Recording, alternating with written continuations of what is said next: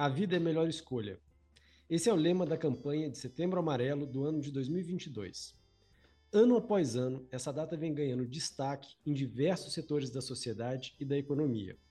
O objetivo é trazer para o debate temas relacionados à prevenção do suicídio e ferramentas que promovam o equilíbrio e a saúde mental. É uma agenda que cada vez mais tem que estar presente na cultura e no cotidiano das empresas. Eu sou Giovanni Menicucci, advogado do BMA aqui em Brasília, e hoje, junto do nosso sócio, gestor de pessoas e membro do comitê Bem-Estar, Felipe Galeia, vamos conversar com André Fusco, médico psicanalista graduado pela Universidade de São Paulo. Vale destacar desde já o excelente trabalho realizado pelo André, auxiliando empresas sobre como abordar de forma ampla a complexidade da saúde mental. Ele busca com isso a produção de resultados sustentáveis através de ambientes saudáveis. Dentro desse contexto, o André também vem desempenhando um ótimo trabalho aqui no BMA.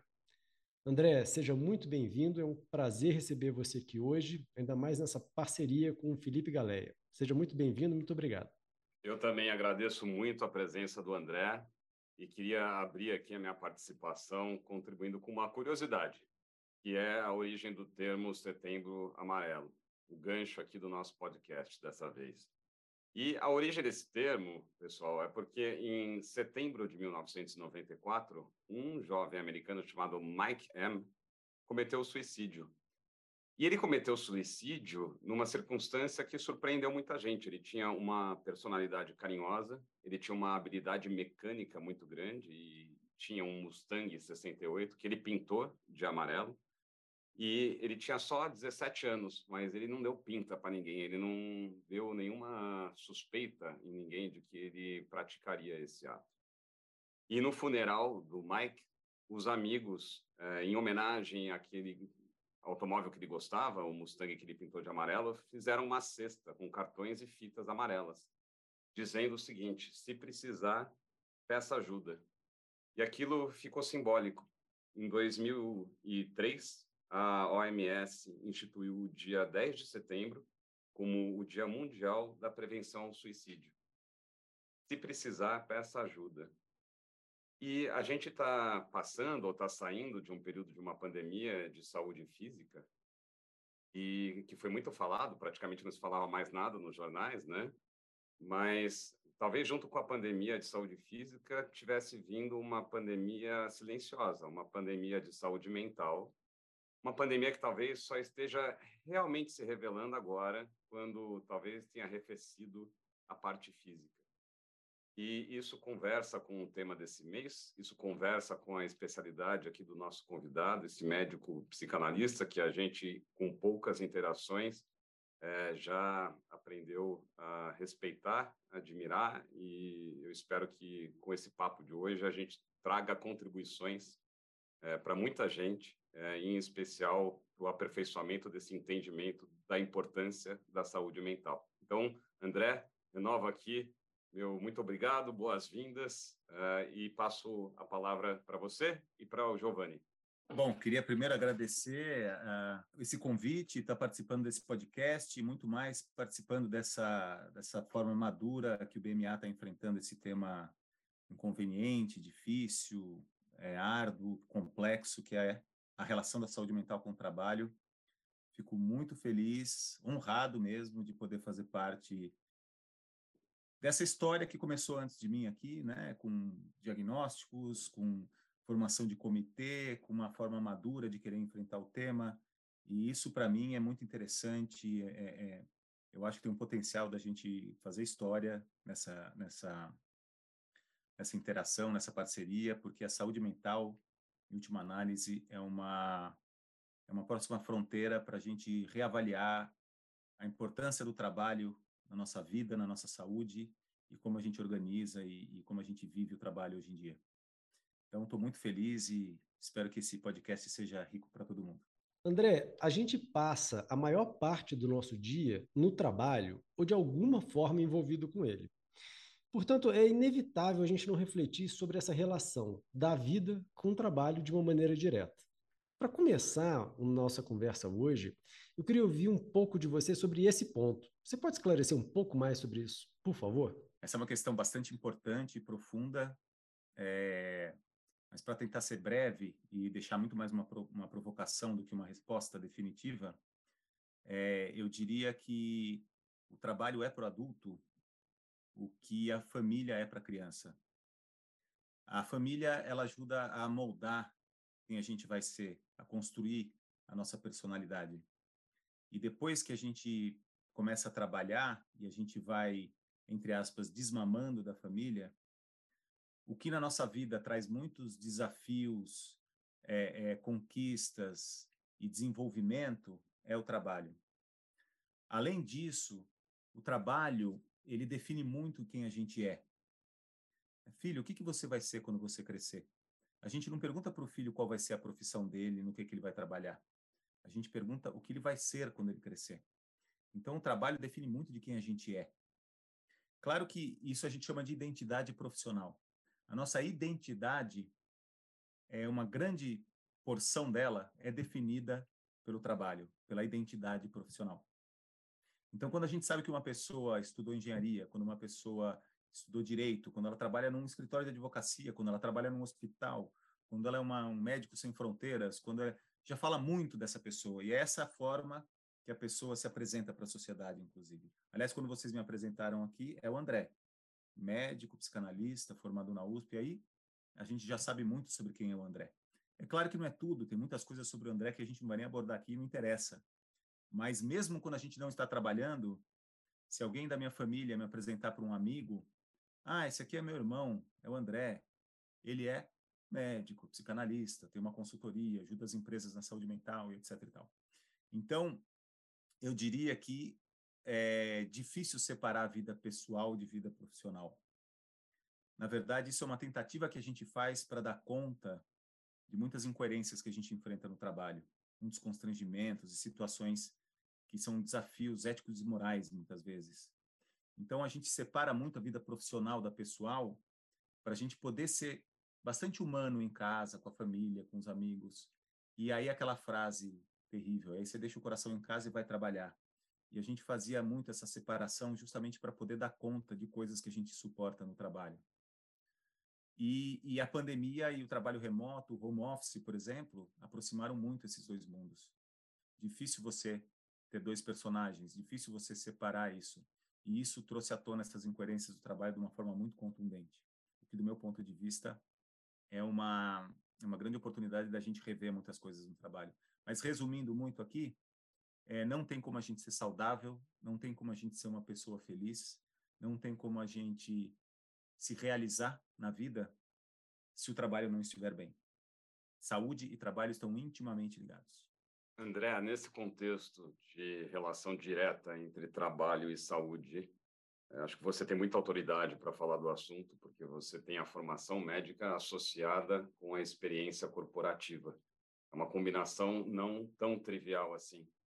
E pela sua vivência e pela sua atual experiência como consultor, você vê já de verdade que tem um avanço real nesse tema dentro das empresas, dos escritórios? É, e quais são os maiores desafios que esses ambientes corporativos continuam enfrentando para abordar esse tema? Olha, eu, eu, na verdade, eu vejo como uma repetição histórica do Lerdort, né? A, das lesões por esforço repetitivo e as doenças ocupacionais relacionadas ao trabalho, que é um pleonasmo, né? Doença ocupacional relacionada ao trabalho uma redundância que a Organização Mundial da Saúde inventou para a gente parar de falar que o problema da tendinite, da bursite, que eram doenças que já existiam, da síndrome do túnel do carpo e de todas as doenças osteomusculares que aconteciam por excesso de digitação, postura inadequada, muitas vezes até privação do sono, é, carga de peso que, que, que as pessoas carregavam, é, postura ao carregar peso e por aí vai. E aí o que, que a gente fazia? Não, isso é frescura, isso não é, isso é problema da pessoa. E aí depois a gente teve que admitir esse problema. Então o que, que a gente vai fazer? É a Organização da Saúde, a Organização Mundial da Saúde criou a LERDORT, que teve repercussão legal super importante, né? quer dizer, é, é, teve uma reação social depois dessa, dessa questão da, da Organização Mundial da Saúde que gerou passivo gigante para muitas empresas, enfim. É, e aí falou, bom, então ok, então as pessoas estão sofrendo, por exemplo, porque elas estão digitando muito. Então vamos fazer ginástica laboral. Né? Todo mundo soube, e até hoje existe bastante ginástica laboral. O que é ginástica laboral? É hipertrofia da musculatura para você aguentar a sobrecarga. É, até que se desenvolveu muito a ergonomia osteomuscular e hoje a gente sabe a altura do monitor, a quantidade não pode passar de 8 mil toques por hora. Quer dizer, é, é, é, a altura da cadeira, o ângulo do cotovelo e por aí vai. Então a gente é, é, e hoje não precisa mais de ginástica laboral. Precisar de ginástica laboral quer dizer que a ergonomia osteomuscular não está adequada. E isso foi até ficou até um pouco exagerado, né? Hoje se uma empresa não tem uma mesa com a borda arredondada e a e a borda é fina, assim, ela, é, ela pode pagar multa, pode ser autuada e etc. Então, foi, virou um custo Brasil até, uma legislação muito rigorosa em relação aos parâmetros de ergonomia osteomuscular. Eu acho que, que, mas enfim, depois de muito tempo, de muita história, muita briga, a gente de muitas vítimas e muitas empresas gastarem muito dinheiro, é, hoje a gente isso está dado. A gente sabe que a gente não tem que fazer ginástica laboral. A gente sabe que não pode digitar demais, não pode. E a gente sabe um monte de coisa sobre a questão osteomuscular. Eu acho que a história do, da, do adoecimento mental no trabalho está muito parecida era muito foco na pessoa, fragilidade da pessoa, ela que não tem equilíbrio, ela que não se cuida. Depois passou, estamos, a Organização Mundial da Saúde falou, não, então existe o burnout. O burnout é o lerdorte da saúde mental, né? Então, burnout não é nenhuma doença nova, não tem nenhum sintoma novo, nenhum diagnóstico novo. É simplesmente as doenças que a gente já conhece, o esgotamento relacionado ao trabalho, a depressão, a ansiedade, o estresse pós-traumático, só que vinculados ao trabalho. Um esgotamento causado pelo trabalho, direto ou indiretamente, ou, ou parcialmente pelo trabalho. E, e, e aí, agora, então, a gente está, então, vamos fazer ginástica laboral. O que é ginástica laboral? Treino de resiliência, meditação, atividade física, alimentação, higiene do sono. E eu acho que está faltando a gente dar esse passo que o ósseo muscular já deu depois de muita briga. Eu espero que a gente não viva muito essa briga, não, não crie uma legislação muito é, é, engessada, que não vire um custo Brasil, e que a gente não faça muitas vítimas até isso acontecer, e espero que isso não aconteça, mas o que está faltando nas empresas, e não em todas, inclusive é isso que eu faço em muitas empresas como consultor, é a gente olhar o trabalho em si. O que, que é a sobrecarga de digitação? O que, que é o excesso de peso? O que, que é a postura inadequada do ósseo muscular para a saúde mental? É a forma que a gente organiza o trabalho. O nosso trabalho é organizado num, num modelo é, com herança histórica fordista, taylorista, com uma gestão é, é, inspirada no exército por Taylor, vertical, hierárquica, comando-controle, e que muitas vezes vão distanciando a gente da, da, da, nossa humanidade mesmo.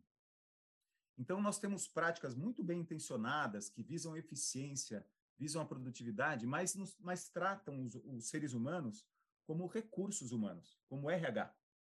E essa disparidade entre ser um recurso e ser um humano acontece em vários momentos, de várias formas, na, por causa da forma que a gente está organizando o trabalho.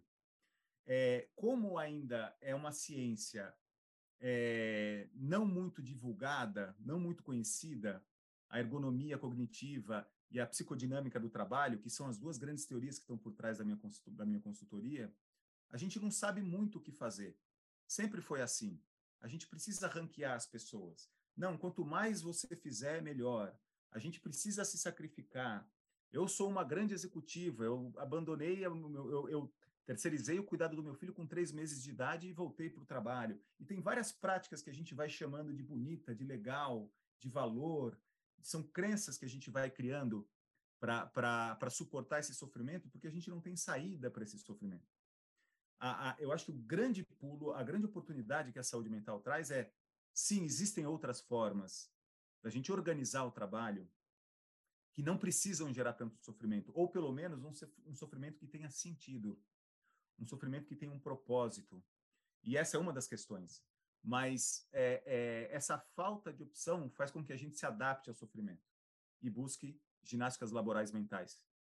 Agora, em se ajustando essas questões organizacionais, aí a saúde mental acontece. E a grande ironia disso tudo é que, de uma forma muito mais produtiva, eficiente, lucrativa, mas transformando o trabalho num lugar de realização pessoal, de saúde, de socialização, de bons relacionamentos.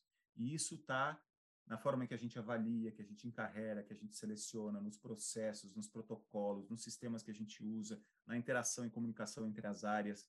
É muito mais complexo do que a questão osteomuscular. Esse acho que também é um grande desafio. Não, o problema não é a meta, o problema não é a forma de contratação, o problema não é a remuneração, o problema não é a, a relação entre duas áreas, o, é, é tudo isso e muito mais. Então, a gente precisa começar a olhar para as incoerências, constrangimentos e contradições que os nossos modelos têm hoje. Eu achei interessante que você, ah, na sua resposta, fez alusão a uma analogia entre questões físicas e questões mentais, de novo, né? Mais ou menos como uhum. agora há pouco na abertura eu referi à pandemia de saúde física e, e outra de relacionada à saúde física e outra relacionada à, à saúde mental, aquela mais velada, né? E você uhum. retomou esse ponto e me fez lembrar de é, um pouco depois da gente ter criado aqui no BMA o Comitê é, Bem-Estar e de Saúde Mental, né, que tem como propósito, é, em primeiro lugar, tirar o estigma que essa questão tem, né, aproximar as pessoas dessa questão que é tão humana e, ao mesmo tempo, tão distante, às vezes, de um ambiente corporativo e de qualquer outro ambiente profissional, e eu lembrei que a gente, logo depois de ter criado esse comitê, é, teve as Olimpíadas de Tóquio, e aquela ginasta que era número um do mundo, Simone Biles, super preparada, cotada para ser a maior medalhista da ginástica, acho que de todos os tempos, se não me engano, é, acabou saindo da Olimpíada por uma questão de saúde mental. E isso gerou uma perplexidade, diferente de se ela tivesse rodopiada ali, dado um salto triplo, caído de joelhos, machucado o joelho, todo mundo teria entendido a lesão dela e, aquilo gerou muito barulho, muita conversa e tem um lado bom de provocação disso. Então, quando a gente toma no nosso comitê essas decisões de contratar um consultor externo, uma instituição médica de renome para nos apoiar aqui também, acho que o primeiro propósito é conscientizar e desestigmatizar que realmente, como o trabalho está tão intrinsecamente ligado a esse assunto, a gente precisa também no trabalho lidar com ele, né? E eu ouvi você falar uma vez como a gente vai resolver um problema se a gente não puder falar sobre ele. Então é bom que a gente esteja falando sobre ele. E falando sobre ele, eu queria te perguntar o seguinte: é, um escritório, uma empresa é, tem diferentes faixas de senioridade, né? É, não necessariamente aquela hierarquia militar que você falou, mas tem posições diferentes, naturalmente, como em qualquer corporação. E tem um grupo em particular que é, é muito importante dentro de qualquer ambiente corporativo, que é o grupo de líderes. Eu queria pedir para você, se puder, compartilhar com a gente aqui algumas práticas que você considere que sejam boas práticas de conduta de líderes, para que eles possam disseminar no ambiente essa cultura, essa conscientização da importância da saúde mental é, e, é, eventualmente, se for possível, contribuir é, com atenuar a nossa dificuldade, às vezes, em identificar as pessoas que estejam precisando de alguma ajuda, né, que não tenham tido, talvez, a lucidez de, de dizer, como aquela campanha que eu mencionei agora há pouco falava, pô, é, peça ajuda, se precisar, peça ajuda. Então, o que, que uhum. você recomendaria a esses líderes? Perfeito. É, para os líderes, a primeira coisa que eu, que eu falaria não seria uma recomendação, seria um acolhimento. É, líder, a culpa não é sua. É, é, porque quando a gente admite que a pessoa está doente, de quem é a culpa? É do gestor. A culpa é sempre do gestor. E muitas vezes o gestor está reproduzindo e repetindo coisas que ele sofreu e aprendeu que era assim. Ou às vezes ele não está conseguindo filtrar a pressão que ele mesmo está recebendo e está cascateando. É, muito, é um erro muito comum nas empresas a gente achar, isso que eu estou falando é bastante polêmico, eu sei, mas olha, em 15 anos de experiência, é, é isso para mim fica cada vez mais. Até aquele caso mais grave, assim, quando a gente vai aprofundar e a gente consegue quebrar as barreiras de defesa daquele gestor super agressivo, a gente começa a entender o sofrimento dele e que aquilo é um sintoma, muitas vezes. E não só dele, mas de toda uma sistemática. E eu vejo muitas empresas tentando resolver a questão da saúde mental através de ouvidoria, ombudsman, comitê de ética, troca o gestor e aí dá uma aliviada, pô, gestor novo, que legal, agora esse cara é mais fofo, esse cara é mais humano, esse cara ele tem escutativo, esse cara... E aí o cara vai lá e ou ele se sacrifica e, e, e, preserva a equipe dele, ou ele acaba sendo um veículo de um, de um sofrimento que ninguém quer provocar em ninguém. Então, eu, o que eu gostaria de, de, de falar é que a culpa não é do doente, assim como a culpa também não é do gestor. Assim como a culpa não é do RH. Eu sempre gosto de frisar, não temos culpados aqui. Temos é, é, um, um, uma herança histórica dos nossos antepassados que fizeram o melhor possível e a gente já evoluiu muito, mas a gente tem que evoluir muito mais. Então, eu acho que a gente buscar culpados não é uma boa estratégia e o gestor costuma ser uma grande vítima nessa busca de culpados. Inclusive, ele mesmo se culpa. Assim como muitas vezes o doente se culpa por estar doente, eu sou sedentário, eu não meditei, eu não tenho equilíbrio, isso gera um constrangimento muito grande. Isso acontece com o gestor também. Ele se sente culpado quando alguém, pô, será que é a minha gestão, será que eu falei, deixei de falar, será que eu cobrei, deixei de cobrar, será que é meu jeitão, será que, será que isso na minha opinião, é uma das causas para fazer ser gestor um fator de risco para o adoecimento mental. Então, dado este alívio que eu espero estar dando para vocês, gestores e líderes, é, é, e para que a gente tenha um pouco mais de empatia com os líderes também, o que, que o líder pode fazer para, no meio de um contexto de, de, de adoecimento, de um modelo de trabalho que não é exclusividade de nenhuma empresa, o é, é, que, que a gente já pode fazer no sentido de criar um ambiente de segurança psicológica. Por quê? Porque num ambiente de segurança psicológica, as pessoas começam a estar mais à vontade para revelar as suas fragilidades, a sua doença, a sua necessidade de ajuda, que tem muito a ver com a fitinha amarela peça ajuda. Se existe segurança psicológica, a probabilidade da pessoa levantar a mão e pedir socorro é muito maior. E o que, que um gestor pode fazer para é, é, melhorar a segurança psicológica do, do, dos liderados?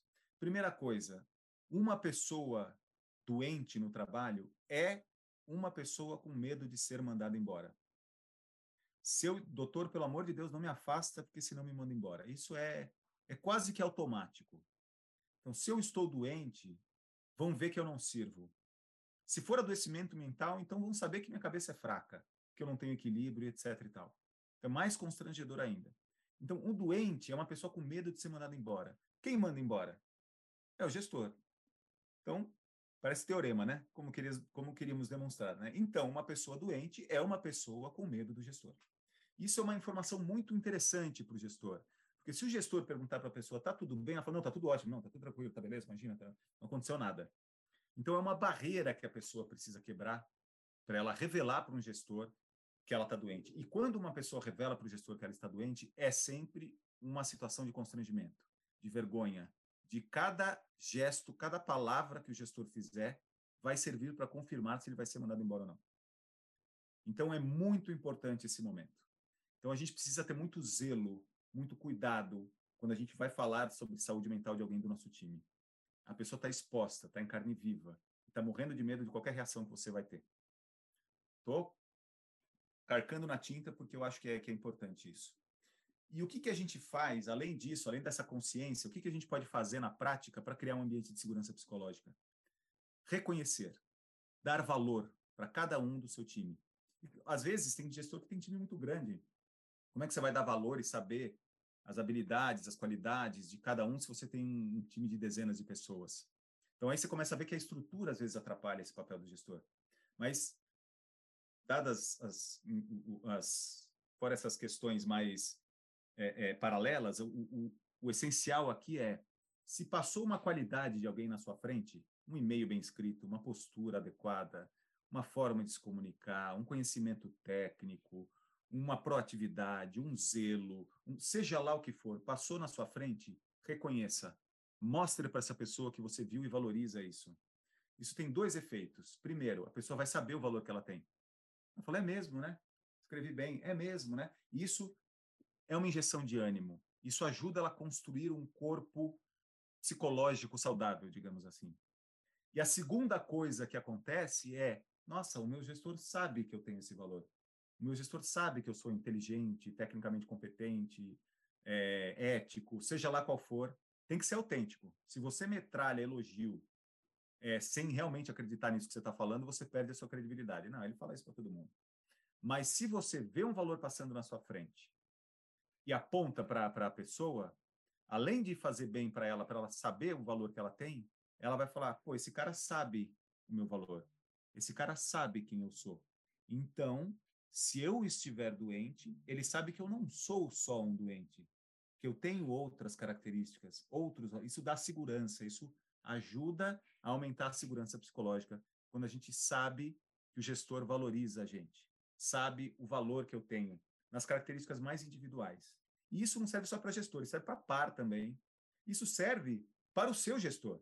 Você mostrar para o seu gestor um valor, uma postura, um, chefe, legal isso que você falou, viu? Eu fiquei, nossa, feliz de, de, de ver que isso é ótimo para o gestor.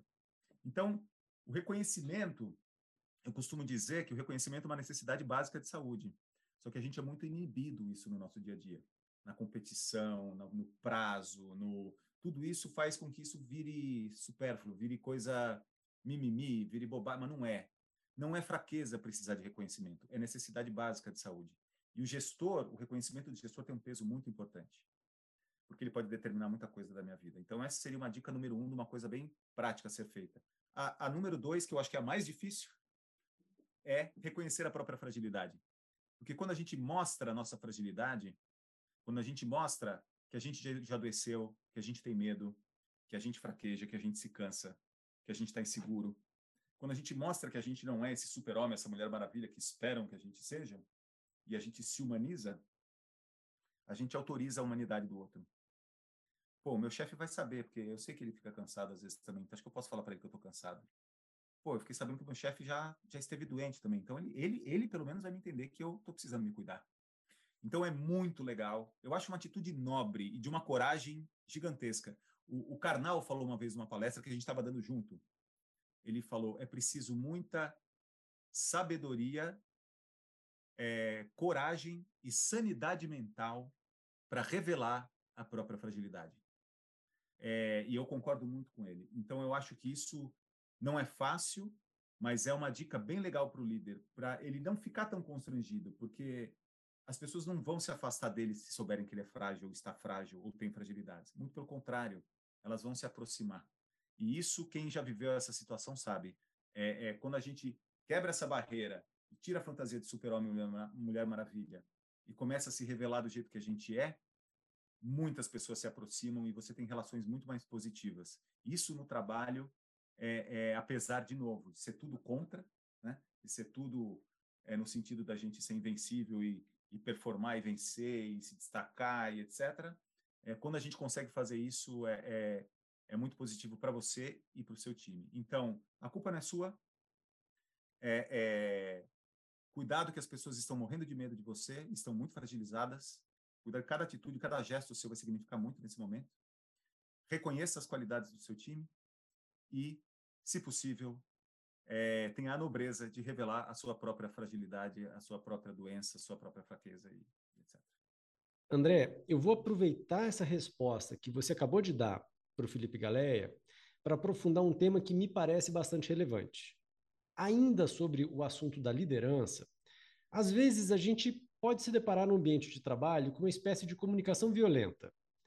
Mas pelo que a gente acabou de falar até aqui nessa nossa conversa, é fundamental que a comunicação ocorra de uma maneira respeitosa e amigável, exatamente como você falou. Então, André, é, eu queria entender de uma maneira clara quais são os principais pontos, e aí falando em especial para as pessoas que exerçam liderança, quais os principais pontos que devem ser observados quanto à forma e postura no ambiente de trabalho. Você acha que isso tem a ver com a questão da segurança psicológica? Fala um pouco mais sobre esse assunto, por favor. Claro, fala, falando brevemente sobre isso, a, a, comunicação violenta ela é incompatível com a segurança psicológica e com a saúde mental. É, é, a violência quando você fere o outro de alguma forma, é, é adjetivando, tentando controlar as atitudes. É, Para a gente não, não se estender muito aqui, eu, eu, eu, gosto muito de citar um livro que é muito conhecido, que é o CNV, né, Comunicação Não Violenta, é um livro bem bacana, mas em última análise, assim, simplificando muito, espero que o autor não ouça esse podcast se eu estiver é, é, é, desvirtuando muito e simplificando demais, mas uma lição bem bacana é, é mais importante do que falar do outro é, é, é, e mais educado, mais polido é falar de si. Quer dizer, se uma pessoa grita com você, você pode falar, não grita comigo. E essa pessoa vai falar, não, quem é você para falar como eu falo? E aí a coisa vai para a violência mesmo. Agora, se uma pessoa grita com você, você falar o que você sente, você fala, eu fico constrangido com a forma que você falou comigo. Olha, eu, eu me sinto oprimido, eu me sinto mal. Quando você fala do seu sentimento, não, você não sente isso. Não, o sentimento é seu, ninguém pode contestar o seu sentimento. E aí a pessoa vai ter que lidar com isso. É, é, e aí a gente começa a, ao invés de, de, de impor para as pessoas comportamentos, atitudes, formas de agir, vestir, pensar, trabalhar, a gente começar a falar do que a gente precisa, do que a gente sente, do que a gente quer, do que a gente vê. É, e isso é sutil, isso é um treinamento que a gente precisa ter no nosso dia a dia mesmo. Aí a comunicação melhora, mas muitas vezes, é, é, para encerrar essa, essa, essa pergunta de uma forma, tentando ser bastante resumido aqui, a violência do gestor, do colega, muitas vezes é, uma, é um sintoma também. Assim como o problema não é um doente numa área, o doente a gente trata, ele, ele tem um problema, mas o problema não é ele. O problema é o que está acontecendo nesse contexto, muitas vezes. Um gestor violento, que se comunica de forma violenta, muitas vezes está respondendo a uma história que ele viveu, a uma cultura que ele está inserido, a, a questões ligadas à natureza da atividade que ele faz. Então, tem muitas coisas que fazem com que um gestor, é, para sobreviver, tenha que ser violento e muitas vezes acaba perpetuando essa violência e cascateando essa violência que ele mesmo sofreu. Então, eu acho que a gente precisa ter um olhar bem profundo para a comunicação violenta, para tentar entender a origem dela.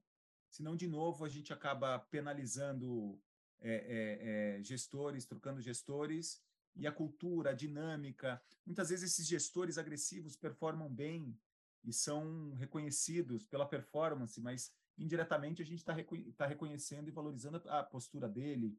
Então, isso entra também na questão da organização, nos modelos de reconhecimento, de promoção, é, é, de remuneração. É, então, eu acho que a gente precisa aprofundar essa, essa, essa questão para para não ficar de novo personificando o problema e a gente tentar ser um pouco mais estratégico, mais profundo, buscando uma causa raiz mais estrutural. Eu acho que vale lembrar, né, André, que no nosso ambiente, cada vez mais no, na nossa realidade, hoje em dia as pessoas se comunicam muito por escrito, né? Então, uhum. quando a uhum. gente fala de comunicação violenta e da importância de, portanto, ela não ser violenta, não é só a comunicação verbal, né? Tem que ficar atento para a comunicação Sim. escrita Sim. também. Eu vi Sim. uma vez um estudo de Harvard que me dizia como tudo Harvard sempre tem um estudo para justificar as lições e dizia que um e-mail escrito de maneira positiva é lido de maneira neutra e um e-mail neutro é lido de maneira negativa. Por escrito, acho que esse desafio fica ainda maior, né? É, exatamente, fica mesmo. É legal a gente ativamente é, é, despejar positividade no que a gente escreve, né? Que é, é exatamente isso.